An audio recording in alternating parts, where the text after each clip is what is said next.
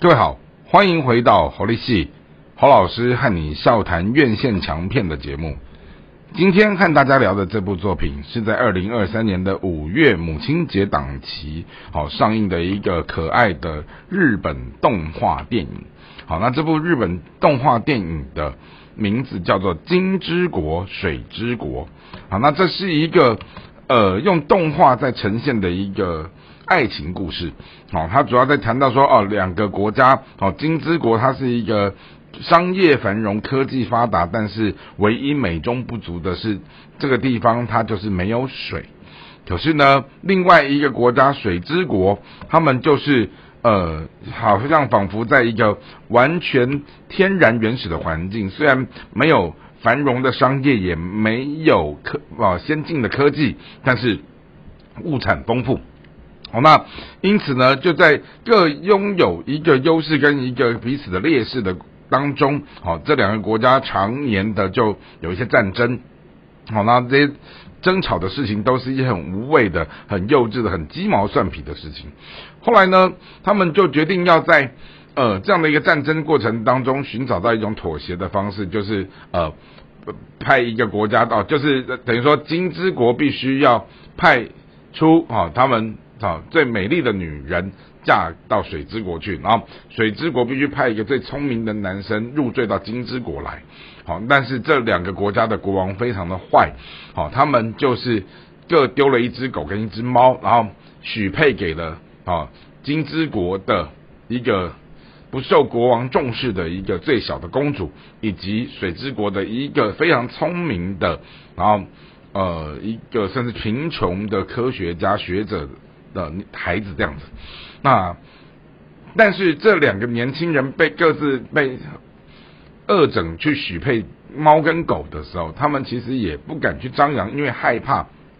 因为这件事情又会引发战争跟冲突，于是他们就把这件事情忍下来。没有想到在阴错阳差的过程当中，哦，在。他们互相在一个很意外的机缘穿越边境了以后，好，这个许配给猫跟许配给狗的这一对男女就彼此认识了，他们也就开始建立起了他们的呃关系。那并且他们也在这里面怎么样去帮助彼此的家庭，甚至于彼此的国家，好去呃改善他们的现况，然后让他们的生活可以变得更好。好，那。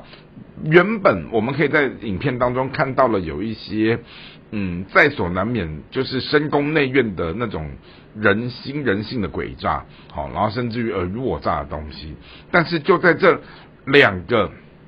单纯的善良的年轻人，好，他们怎么样运用男孩的聪明跟女孩，她是一个所谓的王室之女这样的优势，好，然后重新让这两个国家，好。他们能够重建，那这也是我们看到这一部作品，好，它给人们的最后的一个正向的期望是很好的东西。当然，这部爱情动画电影，好，它其实呢，呃，融合了一种跨文化、跨国界的东西，也就是说，你会看到很中东，甚至东南亚的一些。美学的这种所谓视觉的建筑啊，或者是这些风格哦穿插在里面的时候哦，我觉得这也是一个蛮有趣的点哦。那因此，虽然这部戏你你说相较比就像什么《镜之孤城》啊，《铃芽之旅》这种史诗级的